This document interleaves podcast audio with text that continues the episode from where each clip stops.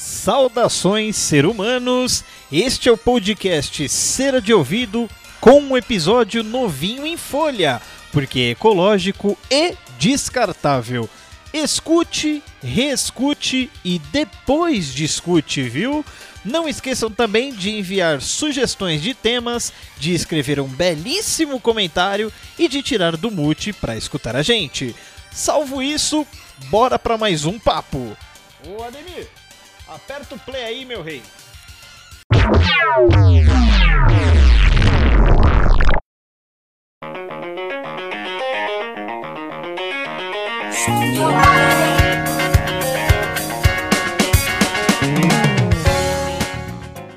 Saudações aí, ser humanos. Esse é o nosso primeiro episódio do podcast Cera de Ouvido. Tá? O meu nome é Guilherme Bittencourt e vou falar rapidinho aqui o que é o podcast Cera de Ouvido. É, é uma conversa, tá? Entre três participantes, talvez dois, talvez quatro, sei lá quantas pessoas podem participar aqui de, de um episódio nosso, onde nós iremos discorrer sobre um determinado assunto. Então, pode rolar inúmeras opiniões, o que mais vale assim é a conversa, é a distração e também é a informação, que no meio disso tudo é o que mais importa, né? E aqui nós temos também o nosso queridíssimo Diego. E aí, Diego? Ô, oh, fala aí, galera. Beleza? Quem fala é o Diego. Bom, como o Guilherme disse, a gente está no primeiro episódio do nosso podcast. Falando o nome bem, bem estranho, acho que de primeira, cera de ouvido. Mas é a ideia é isso, colocar o. coçar o ouvido, desentupir, escutar a gente aí. É, eu acho até, acho, acho até doideira a, a ideia do, do podcast. Eu tá gravando um podcast hoje em dia. É um negócio que nunca passou pela minha cabeça. A ideia surgiu. Passei essa ideia pro Gui, a gente fazer. E estamos fazendo aí, vamos que vamos. A gente foi atrás das ferramentas. Espero que dê. que colha bons frutos, boas conversas, boas, boas, boas coisas. É engraçado que o, de gravar o podcast foi porque eu comecei a, a, a, escutar bastante podcast. Até no banho. Eu acho engraçado que meu pai, ele. É, eu sempre gostei de escutar música no banheiro, colocava radinho, celular para escutar música no banheiro. E já meu pai ele colocava rádio para ficar escutando notícia, né? É basicamente o que é o podcast hoje. Falo, Exatamente. Porra, a, única, a, única questão, a única questão é que a pessoa não pode ficar tomando banho de duas horas, né? ah, é... Me ajuda não, não. aí. Não, é meio que é meio que pra, é meio que tipo, enquanto você toma banho, você escuta uma parte, depois sai do banho, é contínuo, Sim. né? Mas meu pai falou, cara, que coisa bizarra, meu pai, porra, tá escutando notícia no banho, tá ligado? Da hora no banho você escutar uma música pra cantar, descontrair. Fica escutando notícia, se é que ele tava escutando, prestando atenção, não. aí eu achava dessa forma. Mas hoje eu vou escutando podcast no banho, eu falo, cara, eu tô que nem meu pai, né? Só que é mesma merda. É, não, não, muda, né? Aí hoje tá eu gravando aqui. Eu espero que ele ouça, né? Vamos ver. Sim, sim. Pô, ia ser legal pra caramba, né? É, nesse episódio piloto a gente vai tá abordando um assunto bem legal aí. É isso aí. Da hora. E dentro aqui desse nosso primeiro episódio, onde nós iremos falar sobre os remakes na cultura pop, tanto ali principalmente, na verdade, né, sobre o cinema e um pouquinho ali do, dos games que rolam. E para ajudar nesse nosso, nesse nosso primeiro episódio, nós temos o mestre do terror e também uma, uma enciclopédia cinematográfica, posso dizer assim. É, Fabrício Guimarães. Fabrício, boa noite, meu querido. Como é que você tá? Boa noite, gente. Boa noite. É, então, tô aqui recebendo o convite dos meus colegas Bitenca e Diego para falar sobre esse tema aí, remakes na cultura pop. Tô, tô muito feliz em participar desse primeiro desse piloto, né, desse podcast. E é isso, gente. Vamos lá. Muito bom, muito bom, muito bom. Vamos começar aí falando aí aquelas diferenças ali básicas ali entre remake, reboot e remaster? Sim, é bom é é bom deixar bem claro, né, para o pessoal. A gente quer tentar ser bastante explicativo, mas tem, tem pessoas que confundem isso daí. Fala, escuta bastante reboot, remake, remaster, não sabe a diferença. E então a gente vai abordar basicamente sobre remake, mas entre tem ali uma, umas diferenças entre reboot remaster. Remake é basicamente quando você faz um negócio do, de novo, você pega uma história já existente, então você é, faz ela numa, numa, nova plataforma, sei lá, tem uma história num livro, você é, traduziu ela para um, um filme, ou se não, já existia um filme, e aí isso é, passou a ser passou a ser de um novo formato, tá? às vezes isso aconteceu muito no cinema preto e branco, né? O, o, cinema preto e branco e o cinema mudo, que aí quando o cinema modernizou, veio o cinema cores e o cinema em áudio, né? É, eles puderam ter esses novos recursos, novas tecnologias, eles foram lá e, e houve muito remake naquela época né, no cinema. Então, isso já é um negócio muito antigo. E o reboot é, é pegar a história do zero, uma história, uma franquia aí que, que, que começa um, dois, o três, aí os caras, ah, vamos fazer tudo de novo aí. E o remaster, é, isso ocorre mais nos games, né? Que é um videogame um pouco mais antigo, com algum tipo de gráfico mais antigo, e aí eles acabam trazendo para um, o, o jogo para uma nova tecnologia. Não necessariamente é um remake. Ele, ele, é o jogo com uma nova história, uma nova proposta, mas é, com um novo gráfico. É, igual com filme também tem isso, né? Porque é, muito dos filmes que foram lançados na época do VHS, eles tiveram que fazer uma remasterização para DVD. E aí do DVD eles fizeram a remasterização para o Blu-ray. E aí eles fazem só um, um tratamento na imagem para com que ela fique compatível com a tecnologia atual, né? É, isso com filme rolou muito, né? Titanic, eu já vi. O DVD que eu tenho do Poderoso Chefão também em, em Full HD. Então, assim, um remaster de total respeito, né? Então, acho que ficou bem claro aí para explicar essas três diferenças aqui. E, meu, dá pra gente começar aí o nosso primeiro assunto sobre o remake, né? Por qual motivo estão sendo feitos tantos remakes por aí, né? Seria dinheiro, nostalgia ou literalmente falta de criatividade? Ei, quer começar, Fabrício?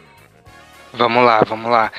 Olha, então, eu acho que é um pouco dos três, né? Das três opções, mas eu acredito que como nem sempre o resultado é prazeroso de se assistir, eu acho que vai muito pro lado da, da de, de dinheiro mesmo, de atrair capital para a distribuidora, para o estúdio e tudo mais.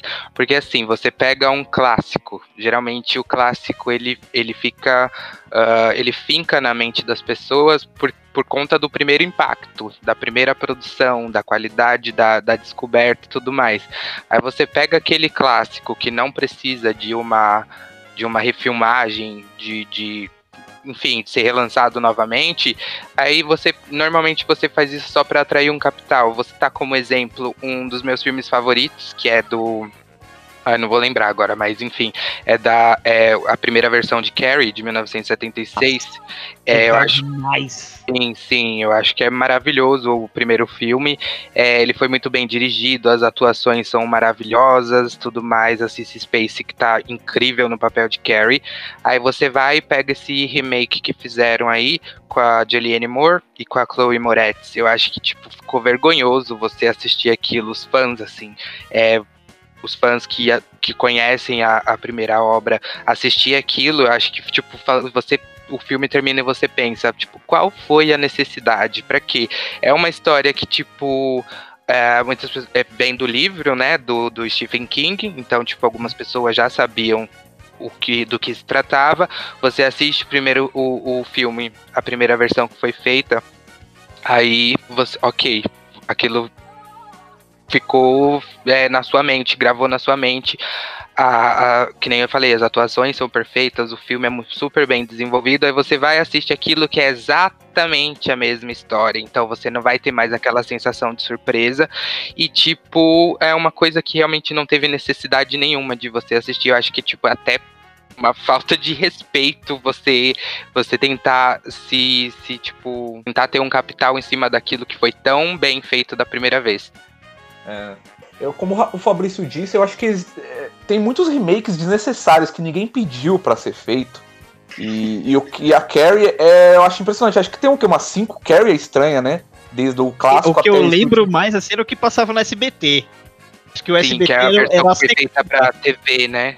Foi feito um remake pra TV, que eu acho que esse remake da TV, que foi feito pra TV, que tem tipo uns depoimentos de, do, eles dando depoimentos na polícia, tudo mais depois do baile lá que teve a, enfim, é, e, e teve o remake que foi pro cinema, que é com a Julianne Moore e com a Chloe Moretz.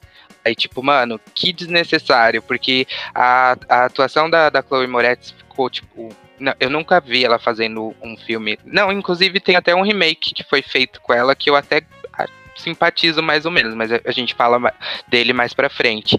Mas assim, é, a atuação dela ficou, tipo, não chega nem aos pés da, da Cissy Space, que foi a primeira Carrie. E tipo, mano, você fala assim, qual foi a necessidade? Para quê? Para que fazer isso? Parece, tipo, colocaram uma versão teen da Carrie, sei, sei, lá, tipo, totalmente desnecessário, totalmente. Você sai do cinema falando assim, perdido quase duas horas da minha vida eu tenho uma opinião mais ou menos em relação sobre essa área do cinema aí, mas o, o Diego tava falando aí, eu falo depois dele. Ah, não, então.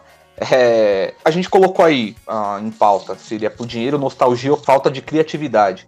É, tem engloba um pouco de tudo, mas o dinheiro realmente ele fala mais alto. E isso daí vai muito é muito de momento. Pode ser que um remake ele seja necessário ou não, um remake que dê certo ou não, é, e a gente vê que tem muito filme que faz muito remake desnecessário. É, eu acredito que, além do dinheiro, teria por, por é, abraçar um novo público, um novo público-alvo. Ah, uma galera mais jovem aí, eles trazem uma nova traz uma história já, requenta uma história já feita, com uma nova, um novo tipo de abordagem. E aí resta saber se o negócio teve, teve uma pureza ou não de, no, na, no resultado final que é só aí que a gente vê se realmente o remake ele é válido ou não. O, o, que, o que fez a gente, inclusive, abordar esse tema aqui foi porque o remake ele já é um, como, já é um negócio. Já é um negócio antigo. Mas eu sinto que, pegando aí pela falta de criatividade, eu sinto que hoje tá. Você pega aí, sei lá, 10 lançamentos em um mês cinco, cinco não, talvez até sete, oito é remake, é remake de alguma coisa, é uma, alguma franquia, sei lá. É, então, a, a, a, falta de arriscar tra, tá trazendo esse tipo, de, esse tipo de situação no cinema atual. Tá saindo muito remake, muito remake, e a galera tem a, até arrisca tentar criar alguma coisa original, uma coisa nova, mas tá cada vez mais escasso. Eu acho que o público não tá ajudando muito ah, é mais confortável ele, ele ir uma história que ele já conhece, que ele já entende. E talvez, mesmo que seja ruim, que nem um remake aí da Carrie, um remake de algum do Exterminador do Futuro, o pessoal às vezes pô, pode ser ruim, muito mas vai ruim, dar bilheteria. Muito péssimo, a gente, ah, mas vai dar bilheteria, o pessoal vai querer, vai querer pagar para ver do que tipo, porra, é um filme no, é um filme totalmente novo. São pouquíssimos filmes que hoje arriscam e ouso dizer que pouquíssimos dão certo. Ah, eu, eu, eu, eu, pelo menos tenho essa, essa visão, apesar de eu ter nascido nos anos 90, eu ainda era muito criança, mas eu acho que as obras dos anos 90 eram muito, muito mais originais é, do que se você pegar aí da, de meados dos anos 2000 até hoje, que começou a ter um, um, uma crescente de remakes. Nos anos 90 a gente pega muito filme, inclusive da a Disney foi a era de. Foi a era de ouro lá da Disney. Foi o renascimento da Disney nos anos 90. Ele começou a lançar um monte de, de obra que deu certo. E não era nada de remake, era tudo uma, umas histórias é, novas, do, do, do, totalmente assim do zero. É, veio ali, começou ali na Pequena Sereia, já no comecinho dos 90, se não me engano, até ali no finalzinho, ali na ponta do final dos anos 80. Aí veio da Pequena Sereia despontou, aí veio é, Rei Leão, Tarzan, Bela Fera. Meu, o Pocahontas é... também é dessa Poca... época, né? Pocahontas, exato. O, Lan também o Hércules. É, Cara, foi, foi avassalador. E ali, e aí foi, e também ali a, na, no meados dos anos 90 começou ali a, também a, a estrada da Pixar, que abriu 94, um, né? Sim, que abriu é, também um novo, um novo precedente. Mas em matéria assim da Disney, é, foi um boom de criatividade da Disney que hoje a gente tá vendo que ela, ano passado foi um, foi, sei lá, foi um boom de remakes de, de, de desenhos, né? O pessoal fala, ah, live action, mas é um remake, cara, é um, é um, é um desenho, né? É um, é um filme, né? Em desenho, né? Que passou a ser é, feito em live action. Até hoje eu não sei se Leão, inclusive, é live action ou é uma, um, uma simulação 3D. não sei dizer o que é aquilo. Mas. É, foi é um... bonitaço, né? Sim, é. Visualmente ele é bonito. Ele parece um, um, um documentário do Animal Planet, né? Com, com, onde os animais conversam. Mas a, houve um boom assim da Disney e ela praticamente. Eu acho que se não, houve, se, se não tivesse esse coronavírus, eu acho que a, essa pandemia que parou muito as coisas aí, a Disney tava desinvestando aí também em 2020, essas coisas. É, falando nessa parte aí, acho que o que mais pega, não sei, né? Vamos pro, pro, puxar para um lado mais lúdico também, né? Essa questão da nostalgia, né? É... Quando a gente vê nostalgia, por exemplo, quem assistiu o Rei Leão naquela época, hoje talvez esteja levando o filho para ver o Rei Leão novo, né?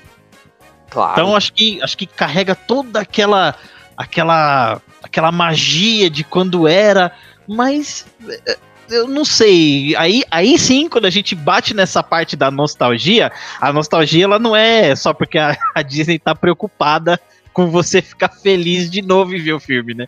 Ela tá preocupada em saber se você vai lá pagar a bilheteria pra, pra, pra continuar fazendo mais remakes e mais remakes.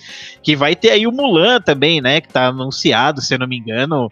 E ele não vai sair em cinema, ele vai sair só em plataforma de streaming, naquele Disney o nome? O Disney Now? Disney Plus. Disney, Disney Now, Plus. Disney Plus, Disney Plus, isso, exatamente. Então, é, é, um outro filme aí que pegou muito, né? E, e, e, você, tanto quanto. Não sei se eu vou muito longe nisso, mas eu acho também que a Disney ela fez muito sucesso com aquela questão de princesa, né?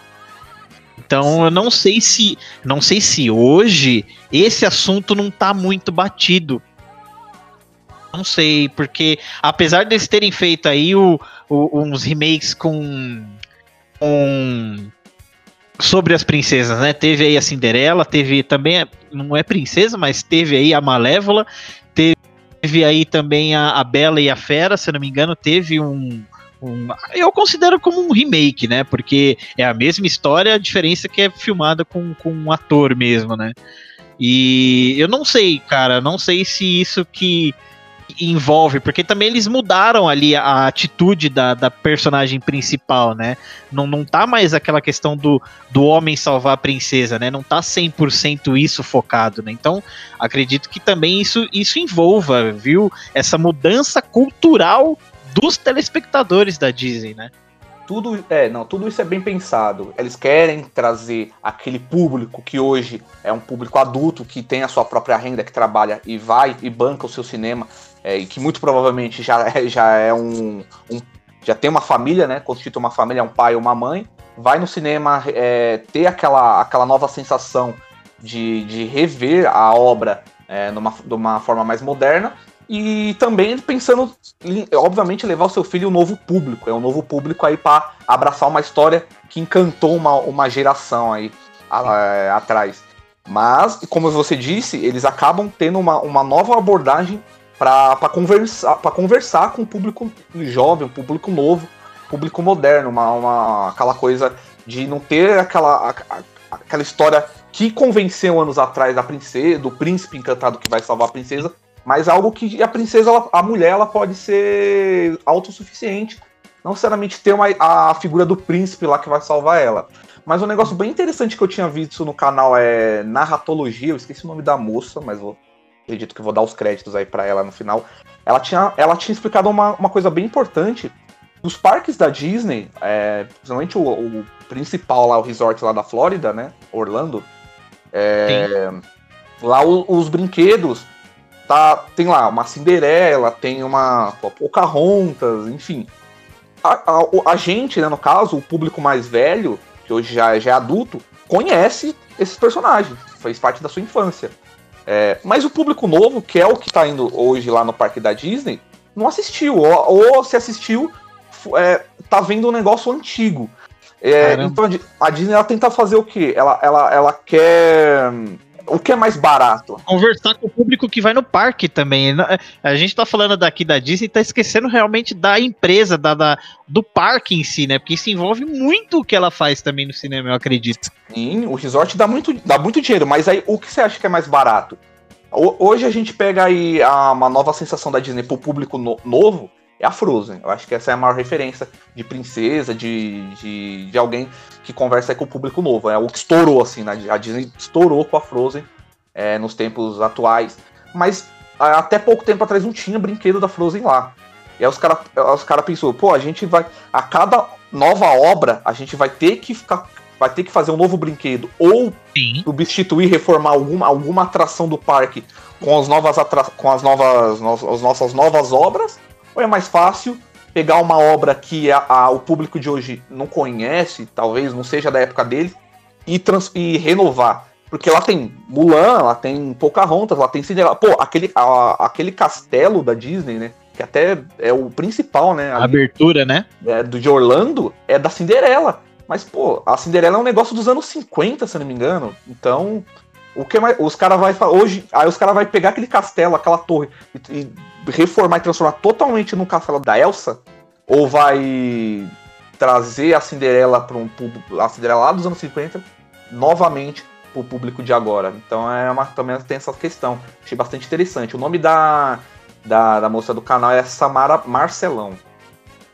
Ora, essa eu não, essa eu não, não tinha parado para pensar. E aí, Fábio? Bom, é exatamente isso que vocês mencionaram. É, é tipo, vale bastante pela nostalgia, né? Pra repassar aquela, aquela história que o pai conheceu, para repassar para o filho, para renovar também é, a estrutura inicial da história, né? Tipo, tornar a história mais moderna, igual eles fizeram com Malévola, igual eles vão fazer com a Pequena Sereia, que foi escolhida uma atriz negra para fazer a Ariel. Mas é, eu acho que é que nem. Eu não, não lembro qual dos dois foi que falou, mas é assim, vale pela nostalgia, mas eles não estão muito. Não, essa não, é, não seria a pauta principal. O que importa mesmo é trazer o capital para a empresa, né? Para o estúdio. Com certeza, com certeza. Sim. A gente aqui falou muito da Disney porque é, é no 2019 principalmente foi a, eu acredito que foi a que trouxe assim de baseada os remakes, inclusive dos clássicos, né, do, dos anos Sim. 90. Mas uma coisa gente... que é desculpa, uma coisa muito interessante agora vai a gente consegue conversar até pensando mais nesse, nesse na questão hollywoodiana, né? Como tem filme de, de outro país, principalmente asiático, que eles fazem um remake hollywoodiano. E aí sim as pessoas começam a conhecer o, o cinema de outro lugar, por exemplo. É... Sim. Um exemplo que a eu ia falar do o quê? Do grito, né? Chamado. Sim, também. Também. Eu, eu ia. Eu tinha, como eu tinha falado da Carrie, Aí quando. Assim que eu falei da Carrie, eu lembrei de um remake, de um. Acho que é de um filme sueco, se eu não me engano, que é com a mesma atriz que fez a versão a última versão de Carrie, que é com a Chloe Moretz, só que ela era menorzinha, acho que ela era criança na época, que é um filme é, que se chama Deixe-me Entrar, que é um remake que eu falo assim, que eu, eu gostei, mas eu também não sei se eu gostei muito, porque eu só assisti o remake dos Estados Unidos, eu não assisti a versão então, original, né? que é a sueca. Então, tipo, eu achei muito bom aquele filme, mas talvez se eu assistisse o original, eu já não iria ter essa mesma opinião. Talvez eu ia preferir o original. Assim como, eu não sei se vocês conhecem, tem um, um remake que foi, mano, foi feito, tipo, basicamente quadro a quadro, sabe? Tipo, eles não. Eles mudaram pouquíssimas coisas, mas é tipo até falando assim, mano, que falta de criatividade, porque eles pegaram o, o terror, acho que é do México, o Hack, que é, ficou famoso na época, e eles fizeram a versão dos Estados Unidos com a mesma atriz que fez o Exorcismo de Emily Rose fizeram quarentena nos Estados Unidos. E eles reproduziram, tipo, até o figurino era idêntico, mano. Aí então você pensa, mano, que puta falta de criatividade. Mas é, em, em casos assim de, de remakes feitos é, num país original, os Estados Unidos reproduziu, eu acho que tem alguns que ainda você consegue se salvar, tipo, consegue salvar, tipo, o Grito, eu gosto da versão dos Estados Unidos, o Chamado, eu também gosto da versão dos Estados Unidos, mas é naquelas, né? Eu gosto porque eu não assisti a original. é bem o... bacana a original. É, The Ring, né? O Ringu, acho que é o nome. É. Ringu, Ringu. Ringu, é Ringu, isso. Tem até o crossover no, na Amazon, que é do, do da Kayako, a Samara, que eu não, não lembro a versão da. A, o nome do original da Samara, que é a do chamado. Tem o crossover. Eu fiquei meio assim de assistir, mas enfim, né? a, gente, a gente que é fã de terror fica com com mais medo, não do filme ser apavorante, né? De falar, meu Deus, eu vou, vou hoje que eu durmo de luz acesa e tal. Mas a gente fica com mais medo do filme ser muito ruim, né? O resultado, exatamente, e é mano. É muito, muito possível ser ruim. Olha que Sim. não é difícil. E o pior que, de novo, assim, o mais que, que mais sofre com o remake é filme de terror. Sim, exatamente. E você vê, mano, que Tipo, se você pega uh, alguns filmes originais de, de, diretor ou de roteirista que não é preguiçoso, você vê que ainda tem uma esperança, você vê que ainda dá para salvar, mano. Tem filmes recentes que são muito bons. Então eles vai naquela de tipo de refazer, remontar e, e, e tipo fazer uma coisa que já é batida, que não vai surpreender, e tipo, mano, desnecessário. Não, é só um adendo que o Fabrício falou, porque eu acho que o, o, o público americano, pelo menos o cinema para grande massa americana, eu acho que ele só.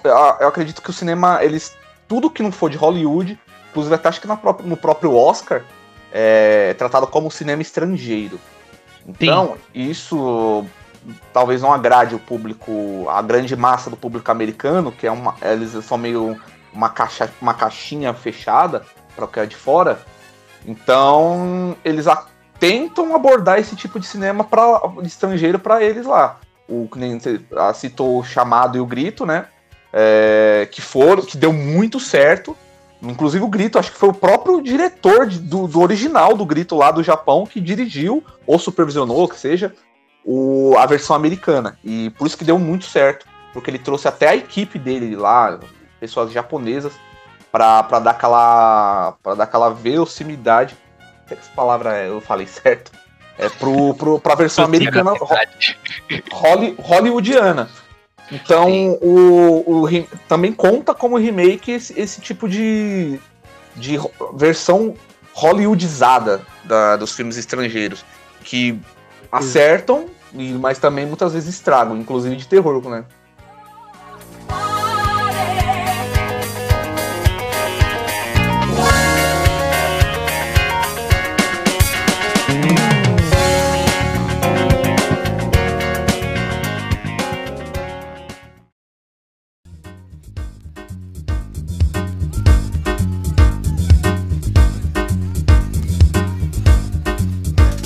Juntando aí, acho que, pô, disso que a gente comentou, é, aí já entra até já na, na, na, segunda opinião, na segunda pergunta, né? Se é necessário ou já tá saturado, né?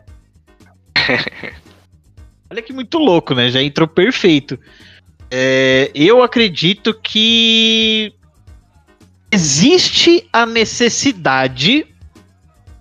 É bem diferente de ser necessário. Né? Existe a necessidade mas tem que ter muito cuidado para fazer, cara. Tem que ter muito Sim, cuidado para fazer. Exatamente. Nossa senhora. Principalmente, ó, eu vou, vou, só, acho que só completar aqui. Principalmente quando o assunto é game também. Quando o assunto é game, então já era. Pode falar aí, Fábio.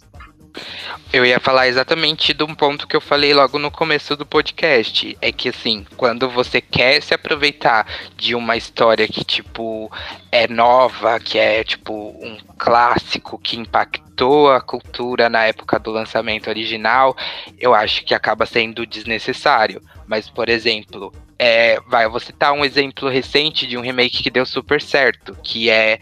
Também sou suspeito para falar, porque eu curto bastante o trabalho dela como cantora, que é, foi o, o, Nasce uma Estrela da Lady Gaga e do Sim. Bradley Cooper.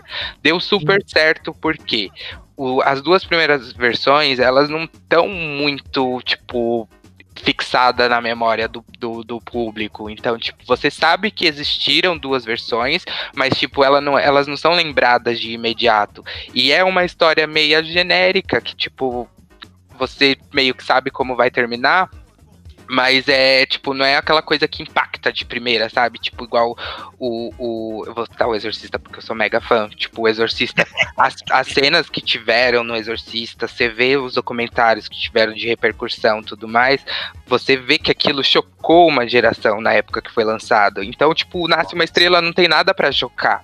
Então, tipo, é uma história legal, uma história bonita, que ela, tipo, meio que não envelhece. Então, tipo, daqui a, a 20, 15 anos, eu acredito que possa ter uma nova versão com a cantora que tiver em ascensão na época, e tudo bem nesse caso, sabe? Tipo, nesse exemplo que eu tô dando. Mas se é uma coisa que tá muito marcada, que aquelas primeiras imagens impactaram, eu acho que acaba sendo totalmente desnecessário.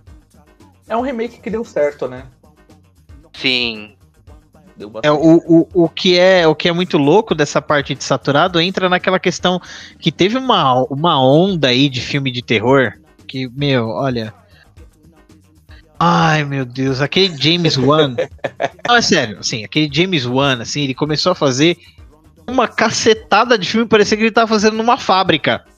E aí, como era só ele que tava fazendo, porque era só ele que tava fazendo um monte de filme, aí começou a rolar esses remake cagado do filme que a gente gosta, velho. Por exemplo, o que eu acho que era necessário rolar era o remake do Cemitério Maldito. Para mim era necessário rolar. Por quê?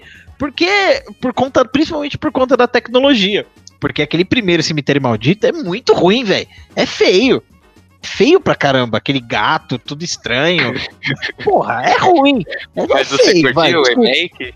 Oh, nossa, como eu odiei, velho. Eu também, mano. Então, é isso que eu fico bravo, velho. Era um filme que, na minha opinião, era necessário fazer um remake. Era necessário fazer um remake. Porque, assim, não é um filme que também tá na cabeça da galera, igual você comentou aí sobre a Nasce uma Estrela. Não é um filme que tá 100% fixado na cabeça da pessoa. Não é. Cemitério Maldito, você, nossa, até você lembrar. A única coisa assim que você pode talvez relacionar se você for muito fã de Stephen King. E olhe lá. E olhe lá. Então, assim, é, era um filme que, na minha opinião, era necessário. Aí, quando fizeram. Nossa, eu lembro quando saiu a imagem do gato. Eu coloquei nossa, até de papel de é parede. É... Nossa, aquela é muito louco. Eu falei, meu Deus, que filme vai ser demais. Porra. Quando eu assisti, puta que puta, pariu. Puta, mano. Aí, aí sim. É igual quando você vai comer alguma coisa e a comida é ruim. Porra, dá uma tristeza, velho. Sim. Embaçado. Isso, isso que me deixou puto. É quando existe a necessidade e a galera não sei o que, que, que dá sabe na cabeça. Aproveitar, né, mano? É, não sabe aproveitar. Exatamente. Não soube aproveitar. E era uma puta oportunidade, né? Eu posso dar um outro exemplo, que é o remake de Poltergeist, que tipo. Nossa! nossa vou, até, vou até no banheiro. Você, você, você pensa, mano, vão incluir. Tipo, hoje em dia tem a tecnologia, dá para você programar, dá para você é, programar a casa inteira através do seu smartphone. Isso poderiam ser elementos que poderiam ser usados muito ao favor do remake, cara. Aí quando você assiste, você fala, mano do céu como que, como que deixaram isso ir pro, pra exibição. Mas você acha que o, o, o Poltergeist. É, você acha que ele daria certo? Teria dado certo, sei lá, é porque ele foi mal planejado, mas você acha que teria dado certo se fosse pensando em uma nova tecnologia, nos tempos modernos, um poltergeist? Você acha que Hoje não, hoje não mais. Mas quando anunciaram, quando eu comecei a ver as primeiras notícias, eu achei, nossa, pode ser que dê certo. Porque assim, eu já assisti Poltergeist, eu gosto bastante, eu tenho DVD, e tipo, é. Não, ele, no, ao meu ver, ele não entra nesses remakes que a gente até perdoa, porque ele é um filme que é fixado na minha memória. então, tipo, quando anunciaram o remake, eu falo assim, ó, pode ser que ok, pode ser que pode ser que saia alguma coisa legal daí. Porque, tipo, vai, vai envolver essa tecnologia, pode ser que os caras tenham uma sacada bacana e tudo mais. Mas aí quando eu assisti, eu já vi que não deu certo e já, já hoje em dia já tenho uma opinião totalmente diferente. Falo, deixa quietinho lá, não mexe, senão vai dar ruim. Falando em sacada boa, vai até parecer que eu posso ser crucificado ao contrário agora com o que eu vou dizer. Não é um remake, eu acredito na minha, na minha concepção seja um reboot. Aquele que fizeram com o Chuck. No, é, foi um reboot aqui lá. Um reboot, né? Porque é o mesmo, é o mesmo personagem, só que uma história diferente. Meu, eu achei interessante, cara. Mano, É verdade. eu não curti. Eu não Eu curti. achei, eu achei- então, eu achei interessante. Sim, a falei que é um ideia. ótimo filme. Sim, não, A É. ideia foi muito boa. Só que, Sim, tipo, mano, é. A, eu, eu gosto bastante também da franquia Chuck. Até esses últimos que lançaram aí, eu adoro. Eu tenho o bonequinho dele aqui. Sim, eu já vi, mano. Da hora, acho muito da hora. E, tipo, eu tenho o fanmade ali no meu guarda-roupa, com os. Sim. Acho que com os cinco primeiros. E aí tem até o último lá da mina de cadeira de rodas. Eu, mano, o que eu gostava era. O que eu gostava bastante era do boneco ter a, a tipo, a alma de um assassino dentro dele, ter personalidade própria, ser desbocado e tudo Sim. mais. Por mais que eu achei que a ideia foi legal, eu assisti e falei assim, nah, deixa lá, deixa E era, e era o dublador do Kiko. Mano, sim. Sim, mano. O Nelson Machado, né, mano? Isso, isso. Aí eu falei assim, mano, não, não precisava, não precisava. Primeiro porque eu achei as cenas preguiçosas, sabe? Tipo, sei lá. E, mano, o. E agora tem. se- Não sei se vocês viram, vai, vai ter uma série do, do Chuck. Louco, Vi. não sabia não. Pelo sci-fi, vai ter uma, uma série, já saiu até teaser. Só que eu acho que a série aí já vai ter as origens do, do, do filme Charles, mesmo. Isso, Charles Lee Ray. é. Aí vai ter o- até o, o dublador original, que é o Brad Dourif, e vai ter a Sim. atriz que. A Jennifer Tilly, a atriz que fazia a Tiffany, que aí eu já acho que avacalhou um pouquinho a partir Ela fez de- muitos, né? Sim, ela fez o último, né? Que é o culto do Chuck. Ela fez o. Ela aparece brevemente no penúltimo. Ela aparece na cena final, eu acho. Que nesse último até aparece o, o menininho do primeiro filme. Aparece Sim, ele sim. crescido. Andy? É, o Andy, mesmo. Ele aparece grande no, no último que teve. E não foi uma história tão ruim, não. Mas assim, é porque a gente tem que pensar que o Chuck, né, o filme do boneco assassino, ele foi feito nos anos 80, onde era também o auge dos filmes trash. Então, tipo, era uns filmes terror e tal, sanguinolento, meleca, essas coisas. Mas eles não tinham. Eu acredito que eles não tinham tanto é, compromisso com a, com a seriedade, talvez. Era, era, um- era um. Era um nicho ali de terror que tinha que ter também uma, uma, uma descontração, uma coisa meio, meio lúdica. Então, tipo, pô, a gente pensa um brinquedo, um boneco que mata os outros. Como a gente vai construir essa, essa história? Deu certo naquela época, mas o primeiro, né? Aí, aí a partir do segundo já começou a trazer uma- umas problemáticas e tal. Que hoje a gente a gente vê muito bizarro. E aí eu, a gente, eu sou ba- bastante fã do, também do, do, da- do Chuck, né? Mas é difícil, a gente é- acaba sendo exi- exigente com algo que, que, não, que te- quando tenta ser um pouco mais profundo, não, não funciona porque a história não. Acho que não é aí que deveria entrar. Então é Sim. muito difícil acertar no- nos filmes do Chuck, porque ele, ele, é- ele tem que ter o elemento de terror, o elemento, o elemento tenso, que o boneco vai. Ele, ele, pode, ele tem, pode se esconder e te matar a qualquer momento ali, porque você- ele é pequeno, ele cabe em vários lugares, se esconde. Ele é Tem traiçoeiro. a cara de inofensivo, né? Sim, essa, esse é o elemento que, que traz atenção pro filme, mas é um boneco, entendeu? Então, às vezes tentar inventar alguns elementos pra tentar deixar o filme complexo ou sério acaba cagando. E às vezes também o excesso de descontração também estraga. Então, o, o filme do Chuck é, é muito difícil trazer esse equilíbrio.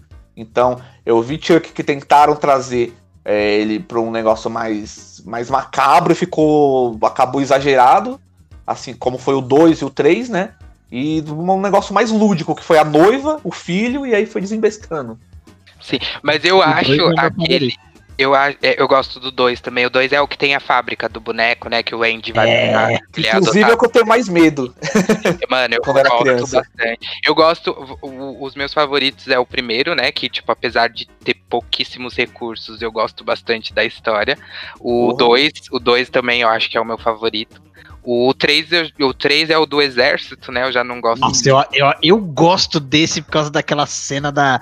Que ele é despedaçado naquele helicóptero lá no, no parque de diversão. Adoro aquela Sim. cena do parque de É diversão. no, no ventilador, né? No ventilador da Isso. montanha russa. Isso. E Mas um dos que um dos mais recentes que eu acho que ficou legal, que conseguiram trazer mais a, a atmosfera de terror, assim, de suspense, do Chuck perigoso botando terror em todo mundo, foi aquele da mina de cadeira de rodas, que eu não vou lembrar o nome agora. Mas A eu acho maldição, não é?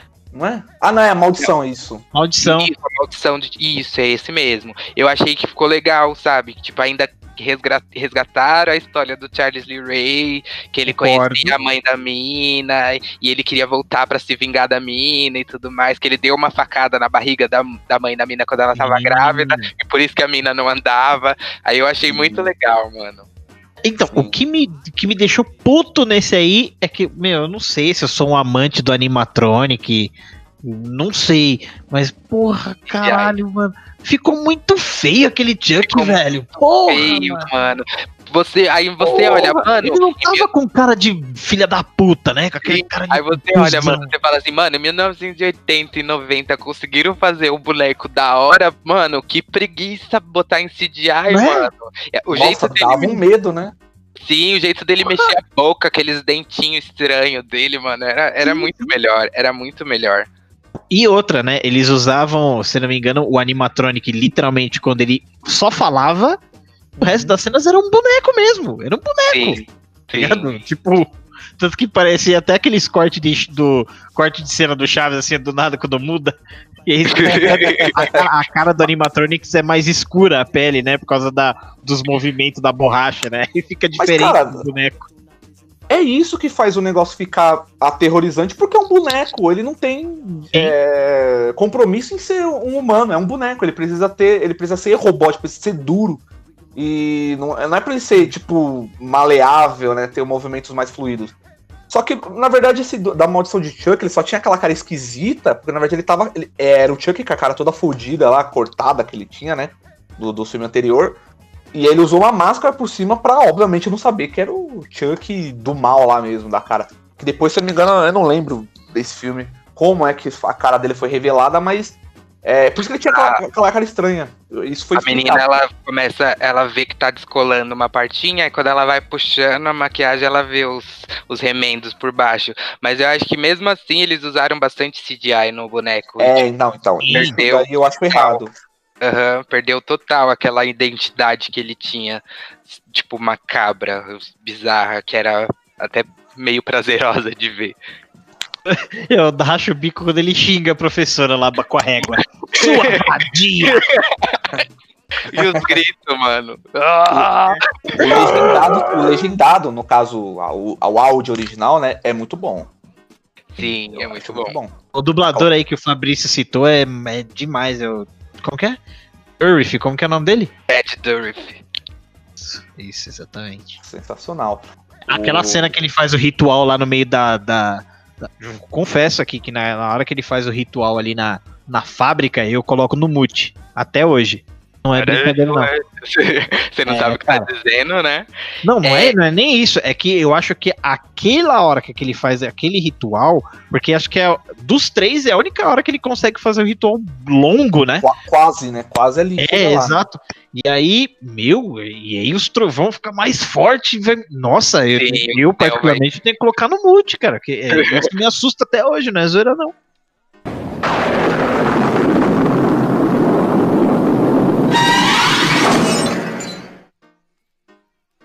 A, a, pergunta né, que você havia feito, que, que é necessário ou já tá saturado, é, obviamente. Só que eu acho que não. Eu acho que não, ao ponto do, do negócio da, dos remakes, tanto de seja de gênero de filme de terror ou não, ter ser um momento pra morrer, né? Até porque eu acho que o remake ele é necessário. É, Eu acredito que pra aguçar a criatividade é, de, quem, de quem vai criar alguma coisa original, precisa de, um- de alguma referência. Então o remake, eu- ele é tipo. Ah, enquanto não, não surge alguma coisa aí, vamos, vamos beber dessa fonte. O, pô, o filme lá, o Corra, foi um negócio muito diferente que saiu nos últimos tempos. Muito Nossa, bom, cara. mano. Muito bom. Então, eu adorei o Corra. A ideia do Corra. A ideia é. Nossa, é sensacional a ideia. Exatamente, hum. é uma coisa nova. Aí você vê. Sim! Nossa, eu adoro isso aqui. Aquele final me deixou com tanta raiva. Não sei porquê. Pra mim é tipo assim: ah, descobri! Acabou. Puta, eu fiquei puto com isso, velho. Pra mim, poderia pô, naquele... pior. É, mano, naquela ideia poderia ter sido explorado pra caramba, tá ligado? Nossa, meu Deus. Mas que, mas aí. Tá ligado, você tá ligado, Vita? Tem um, tem um final alter, alternativo no Corra que a polícia para o, o cara lá e leva ele. Olha aí. De crer. Eu acho que poderia ter sido pior se tivesse terminado com esse final alternativo. eu, eu, senti que isso poderia acontecer quando assisti. Falei, mano, porque esse filme ele deu várias vezes ele deu indício de que uma, uma sensação de conforto, de, de alívio, mas aí aconteceu um negócio que tirava dessa, dessa, dessa sensação, dessa zona de conforto. Aí começava já um certo desespero, uma certa tensão, e aí depois ela era resolvida. Aí nessa parte, inclusive, eu achei que ia acontecer de novo, mas aí realmente se encaminhou pro, pro fim.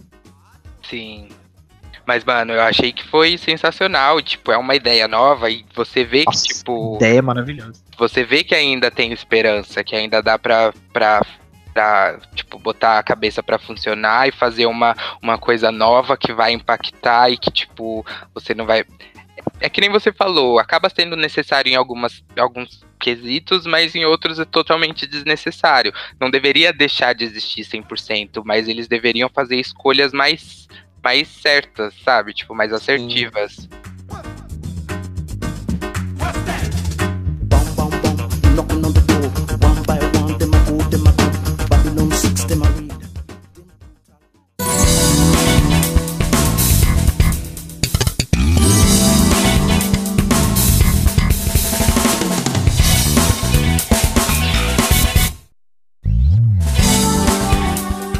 Já eu acho que dá muito mais certo, pelo menos eu tenho essa, essa percepção, que os remakes dão certos nos games.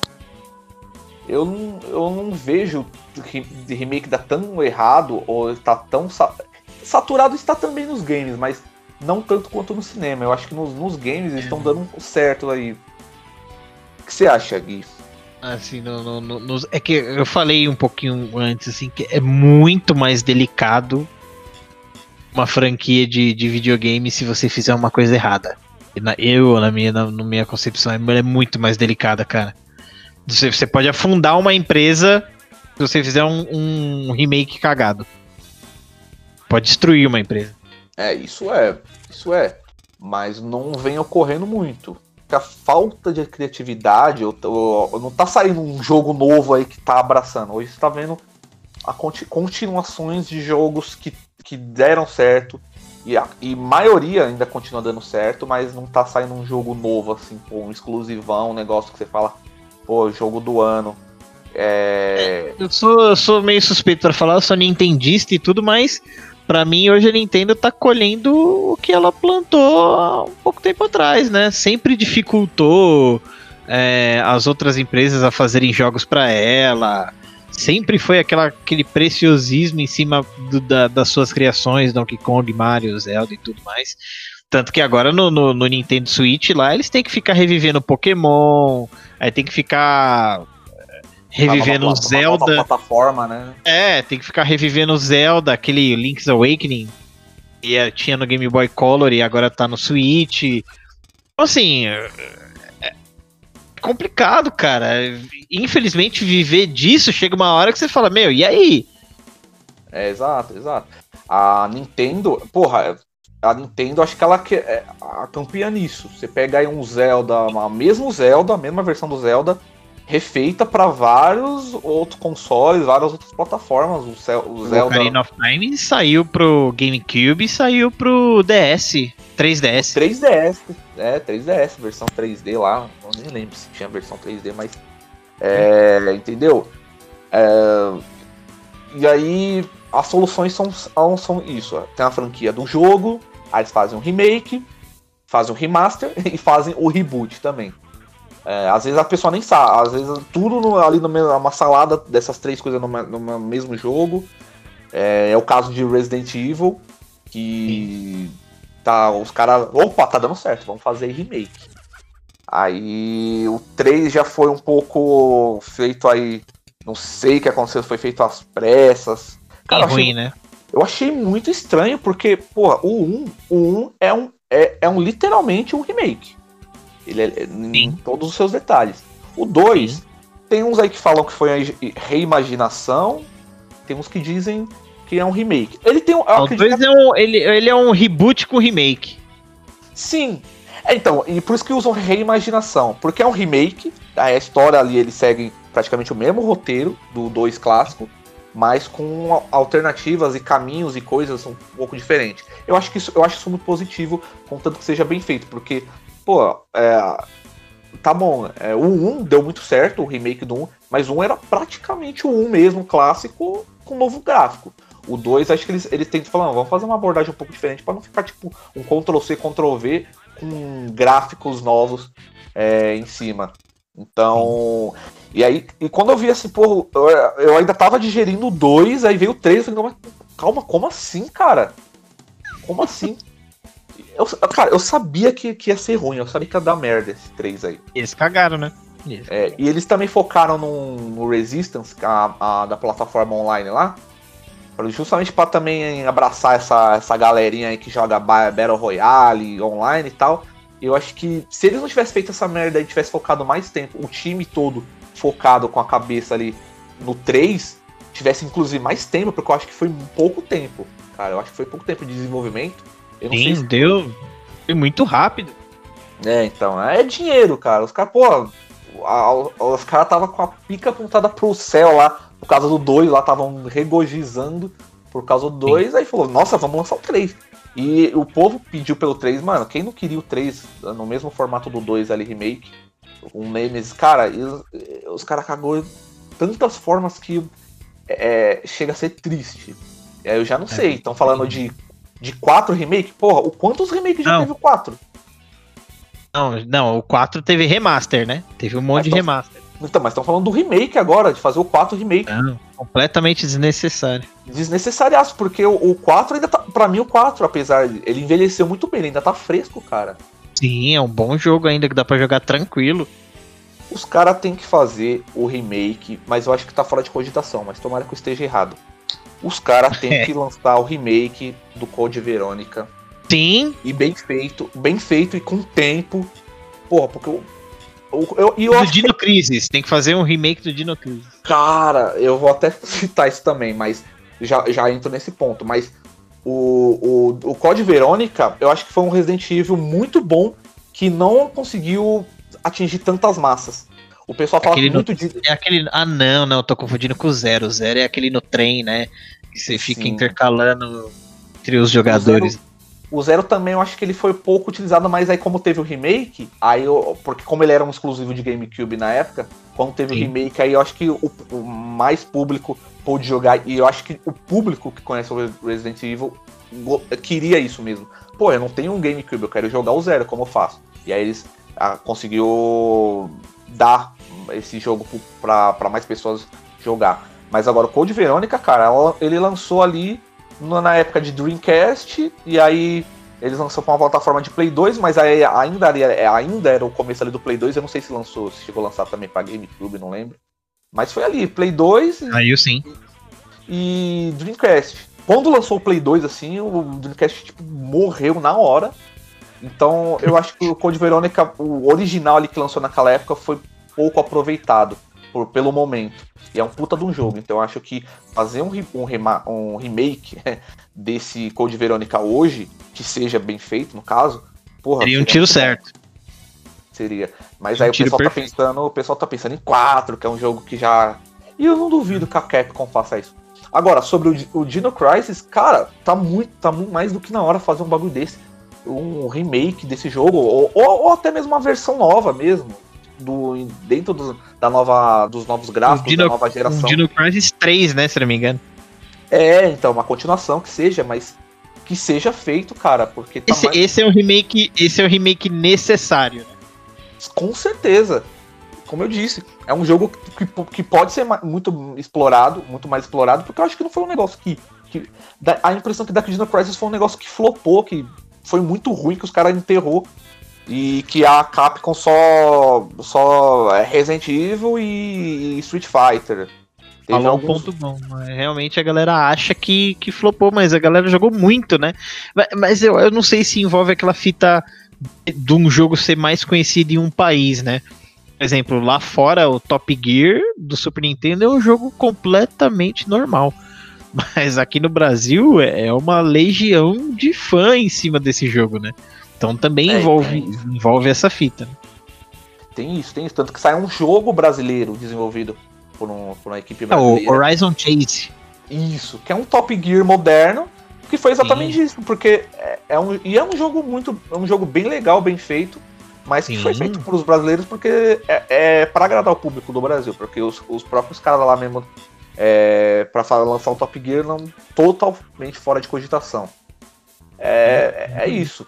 E, a, e como você falou, a Nintendo, cara, é, vai continuar enquanto eles tiverem fôlego para lançar. Eles têm uma, uma, Acho que o que eles gastam de criatividade no, em um novo console, um novo, uma nova maneira de jogar, uma nova experiência, acho que eles acabam, na minha opinião, o pessoal da Nintendo é bastante chita.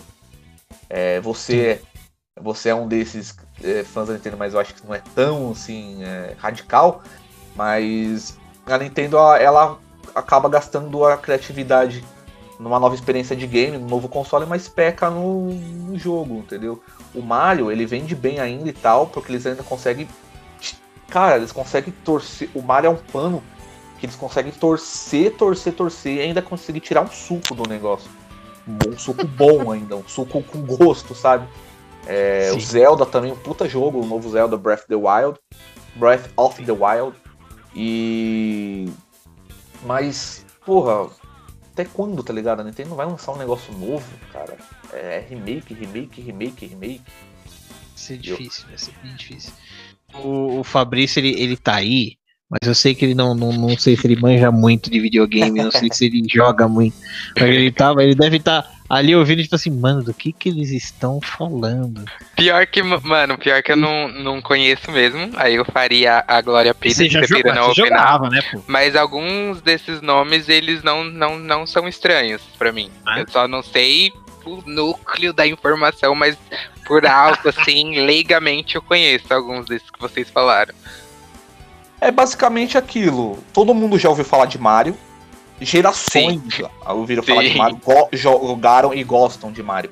Então você é, basicamente pensa que até hoje os caras estão fazendo isso, estão usando o Mario. O, o pessoal pensa Mario, o pessoal pensa naquele Mario clássico. Mas lançaram muito, muito Mario de lá pra cá. Ixi, o Mario tem Mario Party, Mario Kart, Mario Golf, Mario Paint, Mario. Ixi!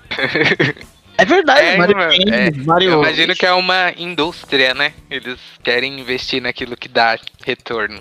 É um, é, é um universo dentro do próprio universo dos caras. Isso, e isso envolve justamente o que você comentou agora, Diego, da Nintendo se preocupar muito em uma tecnologia super inovadora para o videogame novo delas, por exemplo. Só que essa, essa tecnologia só acaba funcionando para os jogos que ela mesma faz.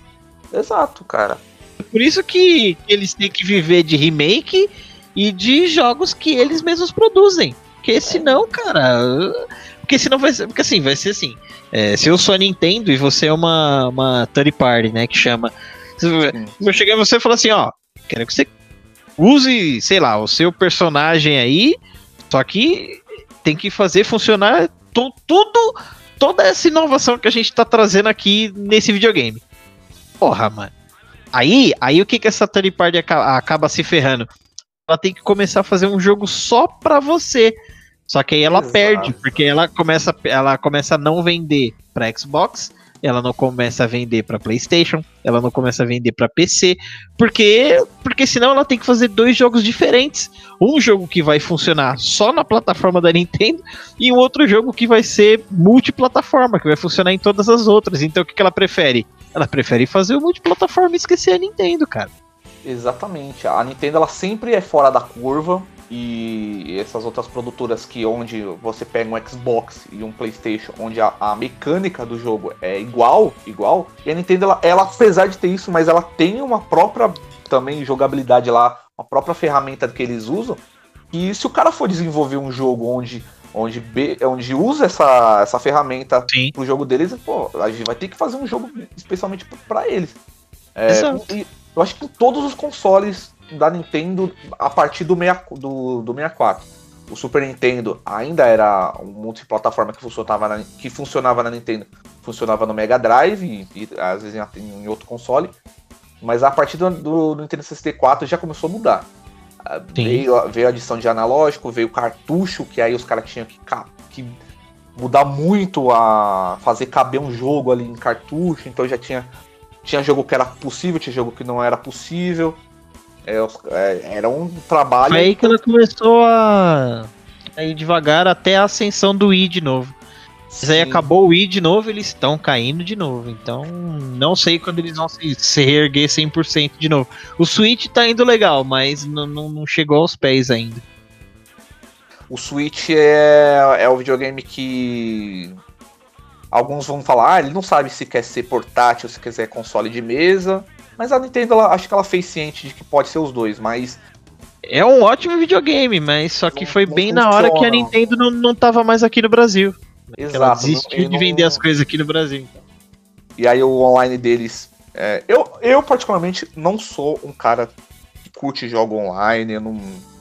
É, se pra mim jogo é uma, um, um jogo, uma campanha que seja tipo totalmente offline mesmo, que você joga e tal, que não precisa necessário apesar de coisas online, pra mim, eu ainda sou jogador das antigas. Mas, eu querendo também. ou não, cara, é, a, a, hoje é, é uma fatia do público aí gigantesca prima pro jogo online. E a Nintendo também não, não acerta nesse, nesse aspecto. Ainda, tipo, tá um negócio. O que eles acertaram aí ultimamente foi o Mario Kart, se não me engano. E aquele tal de Splatoon. Foi os únicos aí que eles acertaram. Mandaram muito bem. O Splatoon estourou demais. Tá estourando, inclusive. Mas, entendeu? É, são acertos pontuais da Nintendo, mas a filosofia deles continua a mesma toda vez. A gente tá aí já em 2020, 2021, tá vindo é. novos consoles, eu não sei. Ah, o, o, e a gente sempre espera, vai vir o um novo Zelda, vai vir o um novo Mario. Qual é, franquia então. das antigas eles vão sobreviver? É, sobreviver não, reviver. Eles vão reviver Metroid, eles vão reviver Donkey Kong, eles vão reviver Earthbound, né? Então, Sim, então. fazer aí, um novo Smash Bros. aí não, não sai disso. Né? Eles fizeram um novo. Eles fizeram um novo GoldenEye lá e tal. Novos gráficos, tal, nova mecânica, mas, cara, cadê a novidade? Isso tá me preocupando. É, já era. Então, entra aí. A, a gente quis. Eu, eu até tentei falar de outros consoles, de outras franquias, de outras coisas relacionadas a games pra, pra falar de remake, mas. A, a, a Nintendo, Nintendo, é, o, é o exemplo mais claro, né? Ela, ela permeia, ela permeia demais, cara. Não, não tem como não falar. E aí... Até desculpa aí, viu, Fabrício? Não estão colocando você de lá de jeito nenhum. Imagina. Tinha que falar sobre, sobre essa fita, porque, meu. Discorra, é um parênteses que a gente abriu aqui. É um parênteses que a gente abriu. Mas é, é basicamente isso, cara. É basicamente isso mesmo. Eu vou comprar as fichas aí e vamos levar o Fabrício no fliperama pra nós jogar um. vamos é, jogar um fliperama. Eu não sei. Aonde eu não sei. Não, até, o, até o fliperama sumiram, né? Sim. Pô, que saudade de ver um fliperama na rua, assim, muito difícil ver. Ah, não, tudo, tudo. É, morreu, morreu, velho. Morreu. É, eu tenho saudade de reunir uma galerinha, jogar um. Você convida o pessoal para jogar um FIFA, jogar um PES aí na, na sua casa. Não tem, ah, eu tenho o PES, você tem o PES, cada um joga na sua casa online, a gente tira um contra, um X1 um contra. Porra, e eu já convido, eu já convido para jogar um Tartaruga Ninja de 2 do Super Nintendo, porque esse jogo aí ninguém supera é da hora. Há pouco tempo atrás, eu me reunia hum. com os meus amigos para jogar Just Dance. No, então, é um, é um baita jogo também que dá para jogar super, né?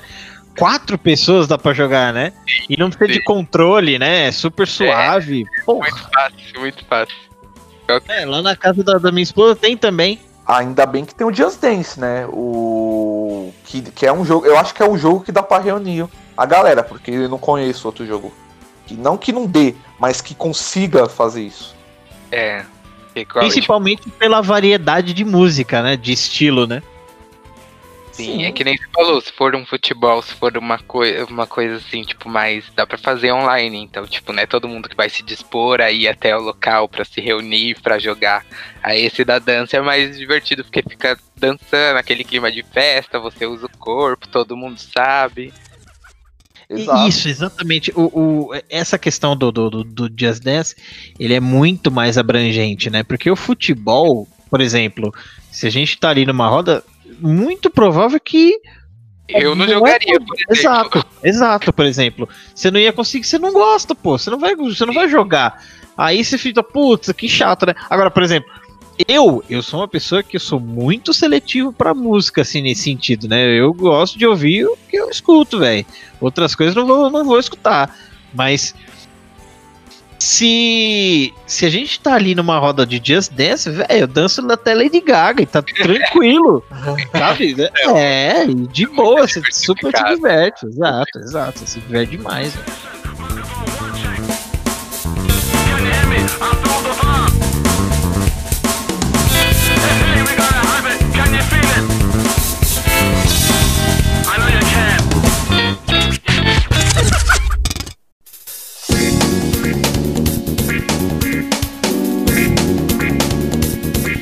Vou te soltar uma aqui e eu acho que eu, eu acho que talvez você concorde, eu acho.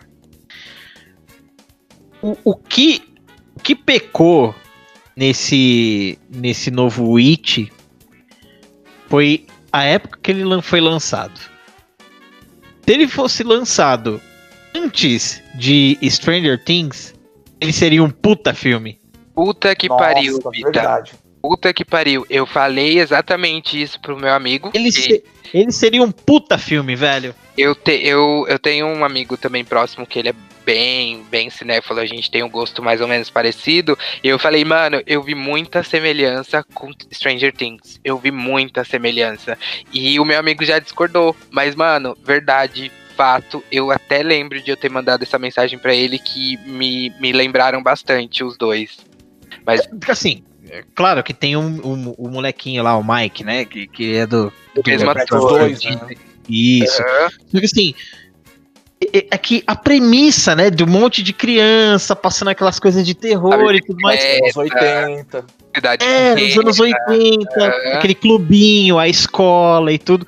Então, assim, se, olha, se o It tivesse lançado antes de, de ter é, a estreia lá do Stranger Things, né? Aquela primeira temporada que foi explodiu, né? A, a Netflix, né? E tudo mais. Com certeza ele seria um filme o triplo do, do de, de, ótimo, assim, de um remake muito, muito legal e muito bem feito. Principalmente assim, eu gostei muito mais da primeira parte. Gostei muito mais da primeira parte. A segunda parte já não. Ah, sei lá, não, não me deixou empolgado. Mas a primeira parte, por mais que seja parecido com Stranger Things, eu achei que, que valeu a pena.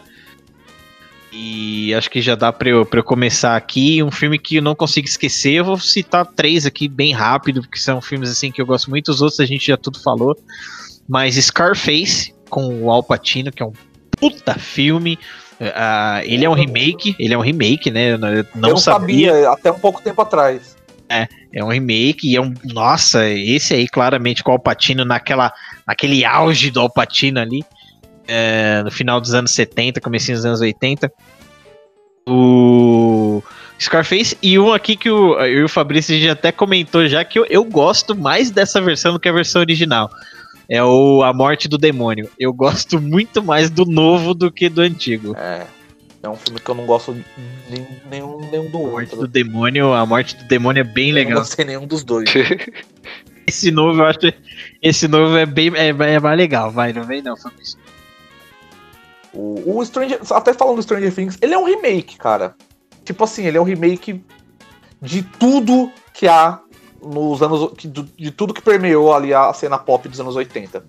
No, né, na, na TV e no cinema. Cara, é, foi um. Foi tipo um. Sabe quando você cria uma, aquela pessoa no laboratório que você pega. Tipo o céu do Dragon Ball, que pega um isso mesmo. cada coisa? Isso foi isso que a Netflix fez para criar o Stranger Things. E, obviamente, o Witch tá lá no Stranger Things. Então, tipo, é, é meio engraçado a gente usar o, o Stranger Things como referência ao It, sendo que é, é o contrário, né? É, eu, eu, até cheguei a falar. É, pra, pra, ah, como é que é esse It? É, pô, é o Stranger Things, exatamente Stranger Things, com uma temática de, de tipo de, de, horror, de terror, um assassino lá. Tipo, um negócio mais pesado. É um Stranger Things mais pesado, assim. Exatamente. Troca o, Demo, o Demon Gorgon pelo Pennywise. Palhaço. É. Cara, Só que é eu, eu, acho que até o Stranger Things já tá repetitivo demais. Já, já deu, já. Cara, essa última temporada foi legal, mas eu, eu achava que seria o, o final. É, é aquilo, os caras vão ficar fazendo continuação, vai ficar criando uma franquia pra, pra ganhar dinheiro. E... Mas ainda tá sustentável. Exato, mas meu medo é que, tá tipo. Meu medo, meu medo é que cai assim, numa queda de dos caras ficar inventando, que nem a La Casa de Papel, aconteceu isso.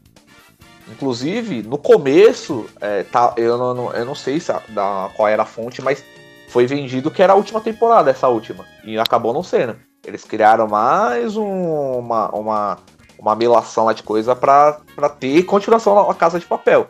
E, e, e é a forma como foi resolvido essa última que, que, foi, é, que foi exibida, é, a forma que foi resolvida para que houvesse aí uma continuação foi bem ruim, na minha opinião. É. E é, não sei como eles vão resolver, porque parece que eles estão criando formas meio saídas mais fáceis aí para terminar. Então a La Casa de Papel já teve para mim uma queda. Porque, mano, até porque eu, me surpreendeu a temporada anterior. Porque, cara, eles roubaram lá. Eles, ah, não era nem o Banco Central lá da Espanha, era a Casa, era da, a casa moeda. da Moeda. Lá. É, os caras roubam. Puta, puta ideia genial e tal, que foi dividido em duas temporadas, né? Porque ah, eu até achei legal, porque é, soube. A história foi. Conseguiu ser bem contada. Teve um tempo de ser bem contada em duas temporadas. Isso justifica o sucesso da série. Aí veio a terceira temporada. Eu falei, caramba, os caras vão roubar o quê? Os caras já tá rico, não sei o quê. Aí eles criaram uma situação e tal. Que eu não achei tão genial, mas ficou muito boa. É, pra, como, como pretexto aí pra, pra roubar de novo, né? Que era um plano pré, ainda lá o plano da, de, de roubar a Casa da Moeda. E aí, enfim. É o funcionou. plano do Berlim e do Palermo, né? Isso, funcionou.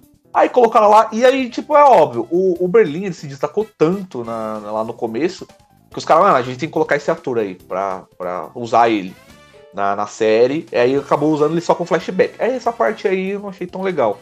Mas, enfim, tinha que usar o Berlim de alguma forma.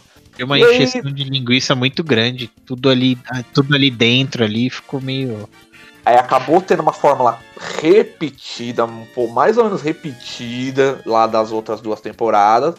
Que aí o final começou a caminhar por uma certa encheção de linguiça que eu falei, bom, ok, eles vão resolver na próxima temporada. Então, eu acho que eles vão fazer um trabalho legal para fechar esse arco. Mas não, eles criaram uma encheção de linguiça para ter mais temporada. Pra, não sei se vai ser a última, mas, cara, tá caminhando pro. Fim. Não sei. E aí o Stranger Things também eu tô com essa, esse tipo de preocupação, porque eles estão repetindo mais ou menos a mesma forma, assim, tipo, caralho, o, matou lá o Demogorgon, o que que vai vir agora? O, o, o Demogorgon Super Saiyajin 2 lá, tá ligado? Não sei. eles vão, é, que, é que como é que como é uma é que como é uma é uma série deles, eles sabem exatamente o começo, meio e fim. Então eles conseguem ali fazer uma, uma encheção de linguiça, né, no, mais ou menos assim, é, que dá ainda para você, você não consegue, sei lá, fazer muita coisa errada nesse, nessas entrelinhas, né? A, a não ser que fosse uma série tipo que, que tá em desenvolvimento é, contínuo. Não, na verdade, ele já tem o começo, meio e fim. Então, se ele já tem tudo isso, eles sabem, eles conseguem encher linguiça de uma forma convincente. É... Então, assim, eu acho que ainda o Stranger Things vai ter muita, muita coisa para queimar ainda. A Netflix ainda vai, vai investir muito ainda em cima deles para poder tanta questão de marketing e tudo mais. Então, acho que isso vai rolar. Agora, na Casa de Papel, não, né? A Casa de Papel era uma série que passava na Espanha, se eu não me engano, e aí eles é. compraram essa série. Sim. E aí, e aí eles passaram, se não me engano, a produzir alguma coisa do tipo. Então, assim, é diferente a tratativa, né? Entendi, entendi. É, Olha, é basicamente isso. Eu, assim, eu assisti as três primeiras de Stranger de Stranger Things, eu fiquei com exatamente com essa impressão de já estar tá repetitiva demais. A primeira teve a, a, as luzes na parede, a segunda teve aquele mapa na parede e tudo mais, aí teve a volta do, do Demogorgon. Aí a terceira eu acho que eu só consegui assistir até o final porque tinha alguns núcleos que eu achei engraçado, né? O, o núcleo lá da lojinha de sorvete do shopping e tudo mais. Mas eu acho que tendo uma quarta, eu acredito que eu nem vá assistir se tiver a quarta. Se tiver, não, vai ter a quarta, né? Vai ter a quarta. Por causa, por causa da pandemia, mas eu acho que já é uma coisa que não me atrairia mais pra, pra assistir. Primeiro que eu é. também tenho paciência, eu não tenho muita paciência com coisa teen, sabe? Pré-adolescente, essas coisas. Então, eu, eu ia falar isso agora. Entrou muito nessa questão, aquele namorinho do, da Eleven com, com o Mike, nossa, já, tipo, já, já não tenho tanta paciência assim. Eu acho que eu já não seria mais um consumidor. Tem aquela fita de que os atores crescem, né? Sim. Estão realmente. Então, assim, exato. E, e, aí vai. E aí corre o risco aí de, de ter que fazer tudo muito rápido. Tipo o Harry Potter, né? Que os atores começaram a crescer muito, tá ligado?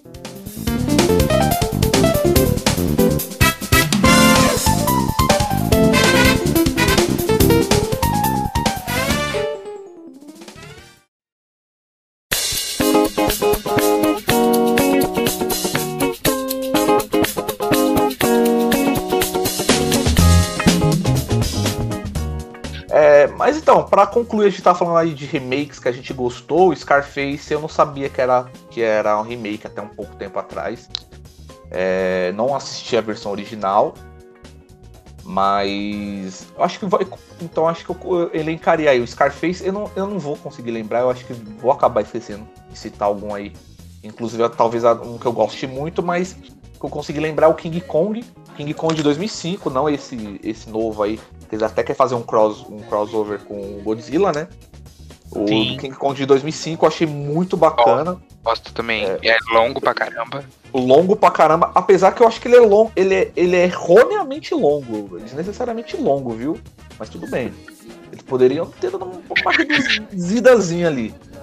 Duas é, VHS. Mas não, mas não ficou bastante de assistir. Não, pior que, pior que a, eu, eu percebo poucas vezes. Tipo, tem filme que você fala, caramba, quanto falta para terminar? O King Kong não foi um desses. Mas Sim. dá pra sentir que o filme foi. Deu umas arrastadas, assim, pelo menos na minha percepção. É, na, mas o Guilherme falou de duas VHS. Na verdade, esse King Kong nem lançou na época. O VHS já tinha morrido, né? Não sei se lançou em VHS. 2005 esse King Kong. Devia ter uns VHS ainda. Não, isso só foi a versão do colecionador, né?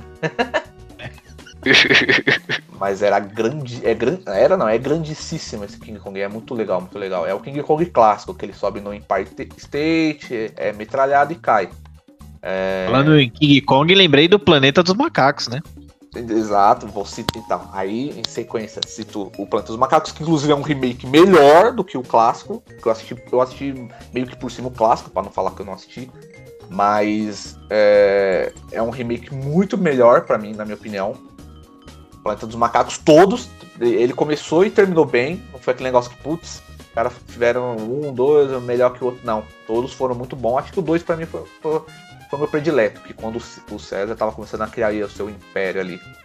É... O, o Vingador do Futuro. Não sei se vocês conhecem esse filme, é um filme do. do não sei se é dos anos 90, mas eu, eu, eu acho que nem, nem é dos anos 90, dos anos 80, ali, o final dos anos 80 que o Schwarzenegger é... Quando eu era criança, eu, eu gostava muito de assistir filme, eu assistia muito. Acho que eu tinha até gravado esse filme em fita. É, eu achava que ele realmente viajou para Marte, mas depois que eu comecei a ter um pouco mais de maturidade entender as coisas, eu percebi que na verdade aquilo era um sonho, né? Na verdade era um, uma era como ele vivia no futuro, né? A agência de viagem é, te vendia um pacote de viagem do qual você não ia necessariamente estar vivendo lá, você não ia viajar e tal, mas você ia entrar numa câmara lá tal, eles colocar uns negócios na sua cabeça que você ia sonhar, vamos dizer, mas ia ser tipo um sonho muito realista E aí você conduzir. Sim, exato, exato, exato. Tem essa premissa. E aí você ia conduzir mais ou menos como seria a viagem. Você, inclusive, não necessariamente seria você. Você, poder, você poderia ser outro, outro, outra pessoa, né?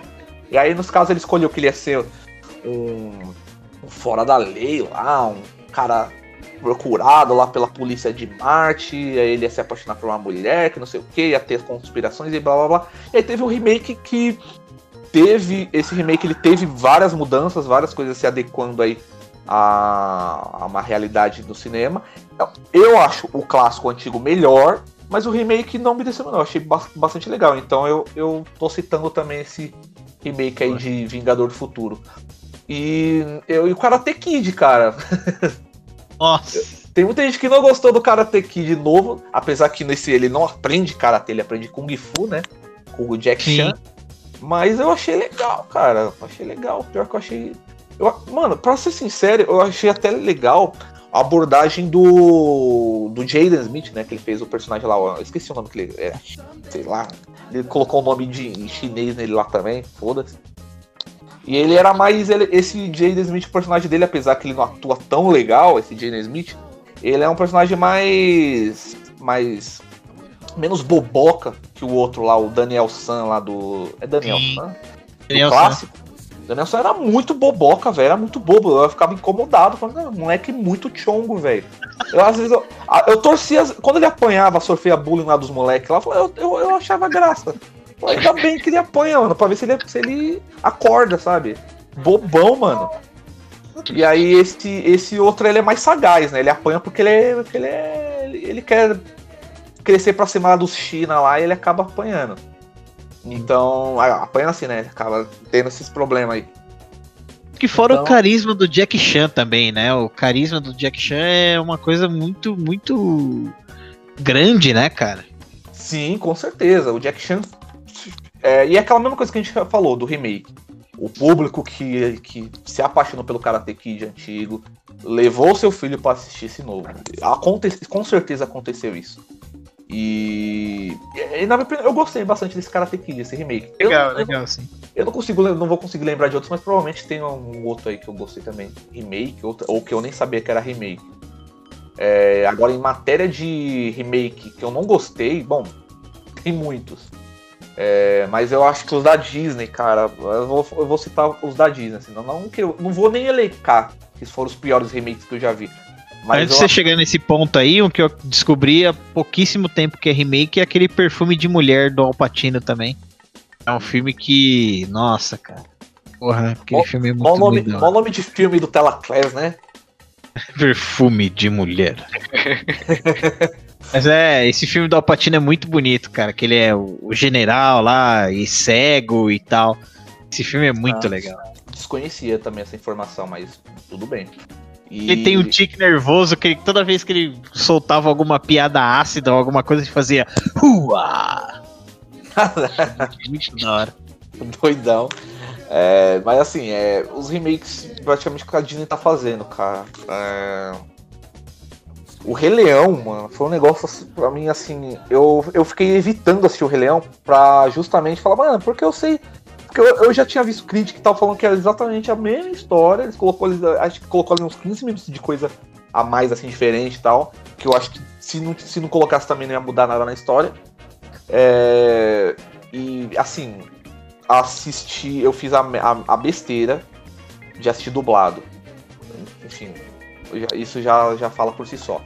Eu ainda tenho esperança de assistir a Mulan e gostar, mas eu, não, não sei, cara, não sei o que imaginar.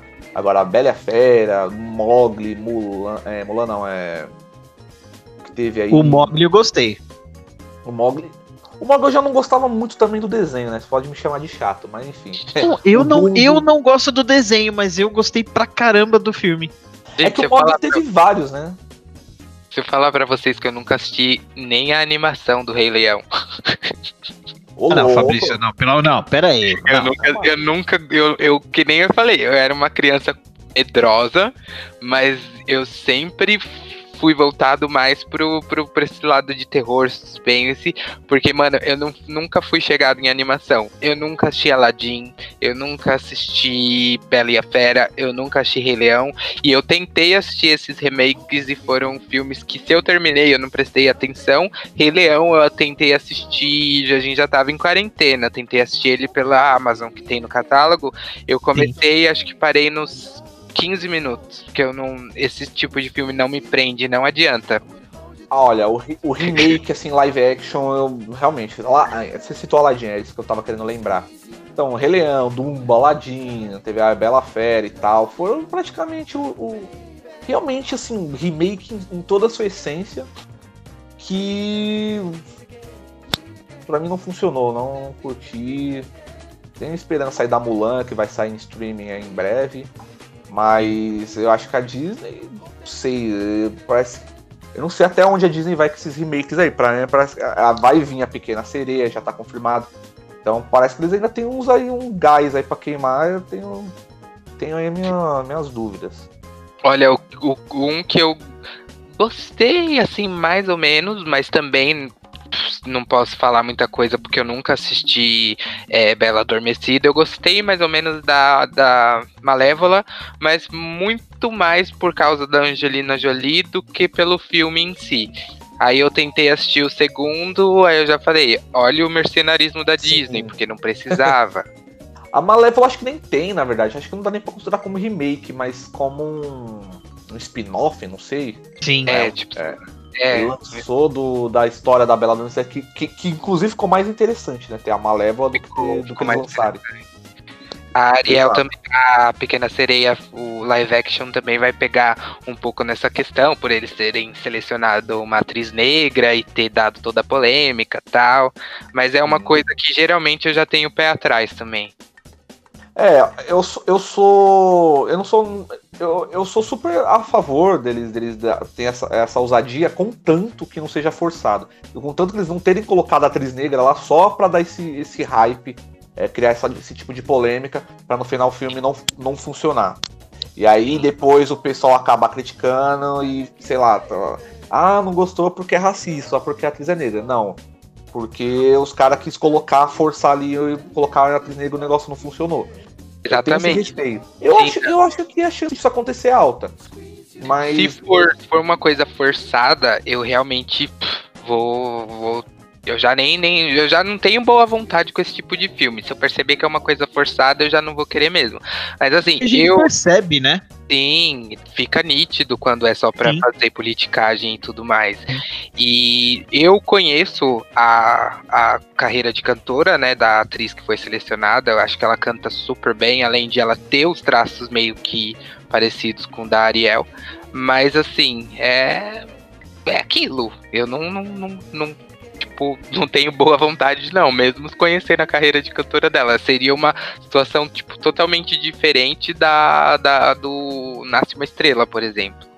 Que Sim, então. eu tinha expectativas boas com o filme e não me decepcionei e tudo mais, mas esses eu já vou com o pé atrás mesmo, porque Disney. grandes franquias. Grandes Simples, franquias. né? É, sim. É, é que, mano, é, é, que às vezes fica muito nítido a vontade de ter dinheiro, de, de tipo, só lucrar, sabe? Então essas coisas assim já, já não, me, não me atrai muito.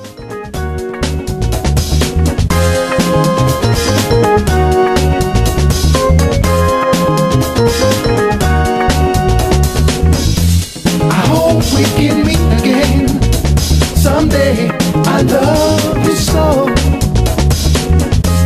hope that we can meet again someday. I love you so.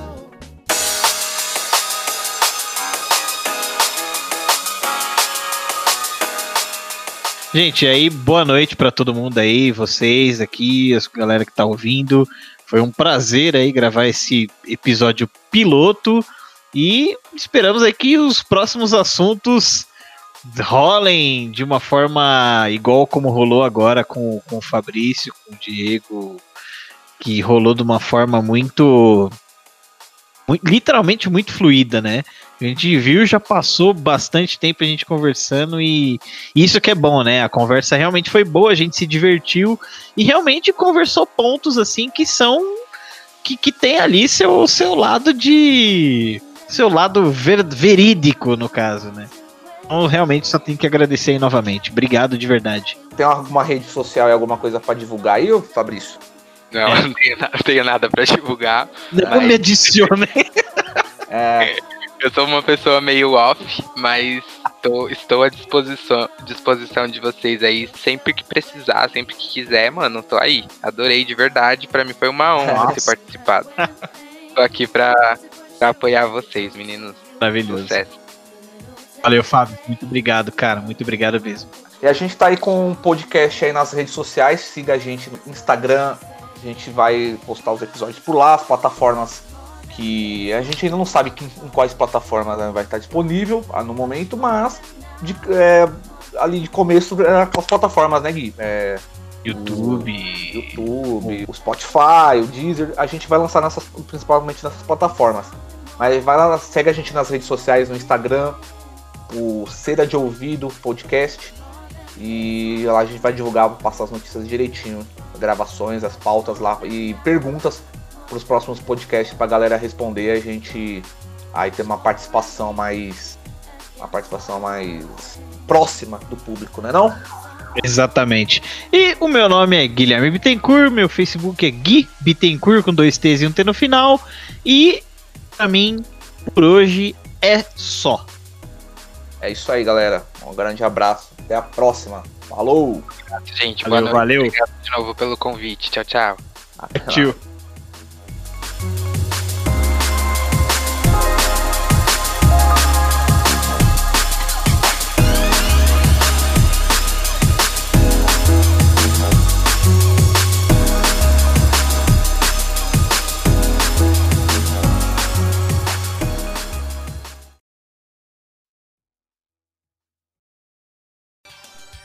Pois é, esse foi mais um belíssimo papo do nosso podcast. Agradecemos todos que escutaram até este derradeiro minuto e não se esqueçam de seguir as nossas redes sociais: Instagram, pod.cera.